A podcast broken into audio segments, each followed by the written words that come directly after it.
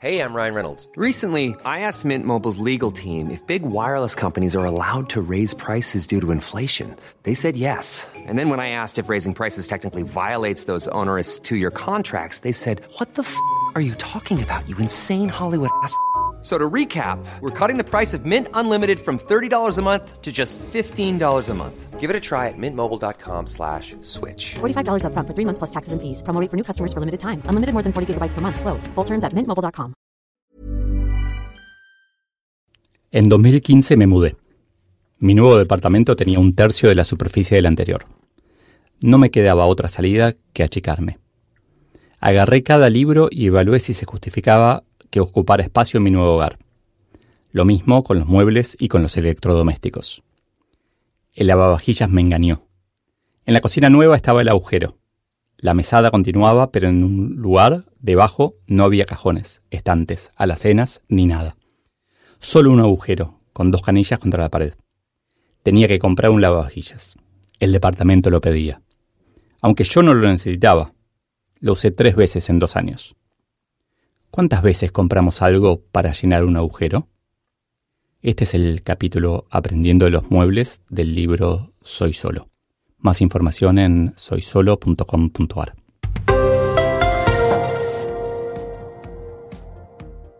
Una mudanza es una situación de alto estrés. Para mí es peor que para la mayoría. Bueno, eso deben decir todos. El tema es que ese mismo año me enteré de que iba a tener que afrontar una mudanza más la de nuestra oficina en Brasil. Tenía que encontrar una manera de que la mudanza fuera exitosa y alineada con los valores que estaba construyendo la organización. Para eso había que matar definitivamente algunos hábitos y costumbres del pasado que nos hacían mucho daño. ¿Qué es lo importante para vos con respecto a la mudanza? me preguntó un día mi coach.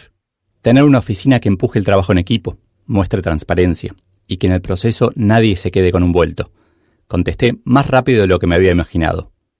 Diego, mi coach, se quedó callado ese milésimo de segundo que alcanzó para darme cuenta de que sabía lo que creía que no sabía. Me lo involucré en el proceso en tres momentos. El primero fue decidir con qué estudio de arquitectos haríamos las nuevas oficinas. Mi equipo me mostró los diseños y presupuestos de tres estudios. Yo sabía que en los diseños siempre podíamos opinar hasta estar contentos, así que me enfoqué en los presupuestos.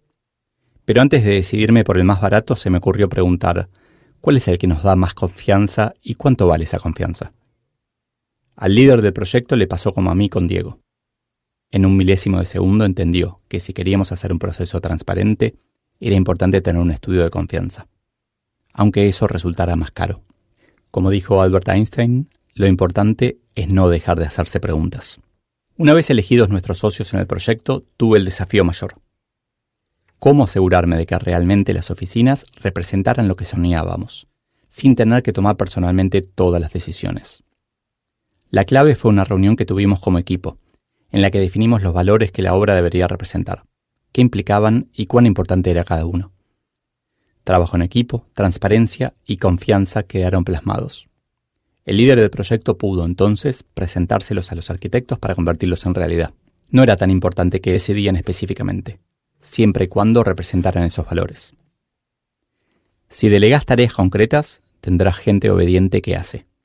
Si le alineas los valores y delegas autoridad, formarás líderes. Like si te gusta el open space. Share si no. Transparencia. Después de la mudanza en Staples, Brasil, se representaba con mesas largas, pocas oficinas de vidrio, peceras claro, y lloré el gran pez, y mucha luz natural. Sin embargo, cada dos o tres días me cruzo con algún artículo o comentario que sostiene que el open space ya no sirve. Y después aparece otro que lo niega.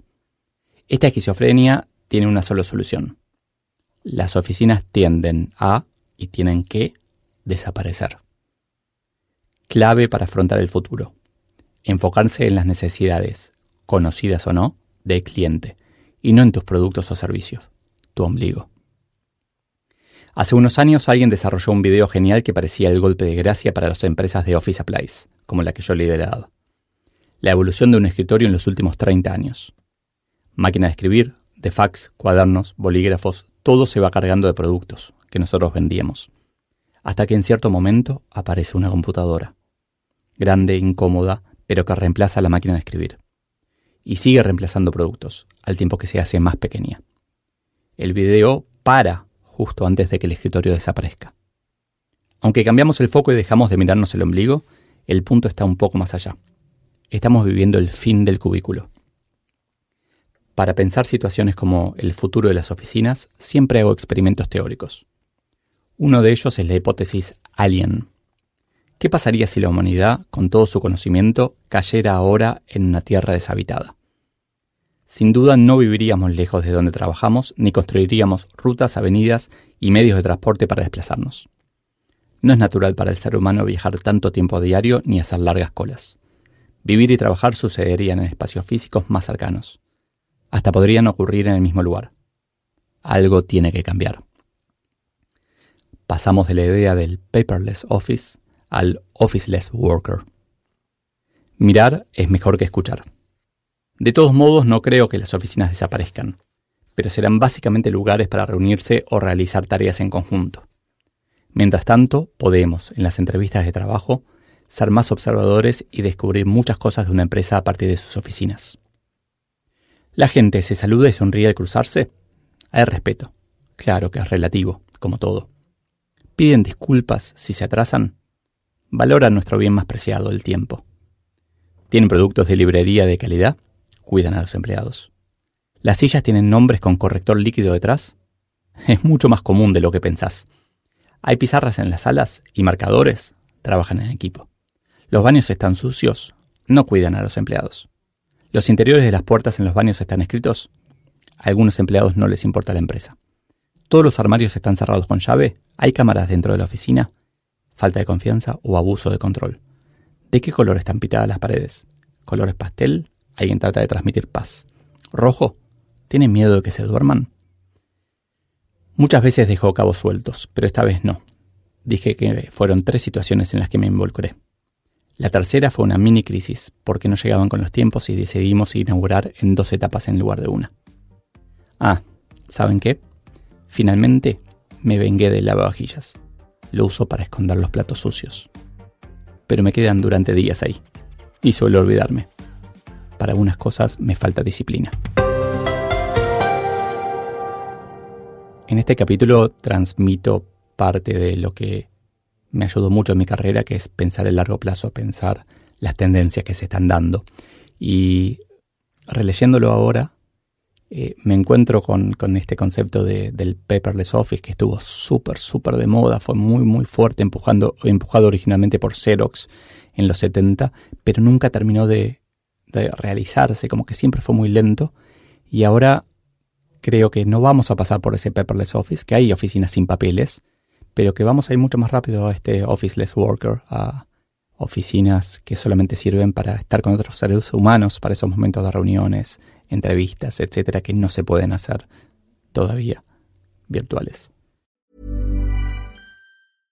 Imagine the softest sheets you've ever felt. Now imagine them getting even softer over time. That's what you'll feel with Bowl and Branch's organic cotton sheets. In a recent customer survey, 96% replied that Bowl and Branch sheets get softer with every wash. Start getting your best night's sleep in these sheets that get softer and softer for years to come. Try their sheets with a 30-night guarantee. Plus, get 15% off your first order at bowlandbranch.com. Code BUTTERY. Exclusions apply. See site for details.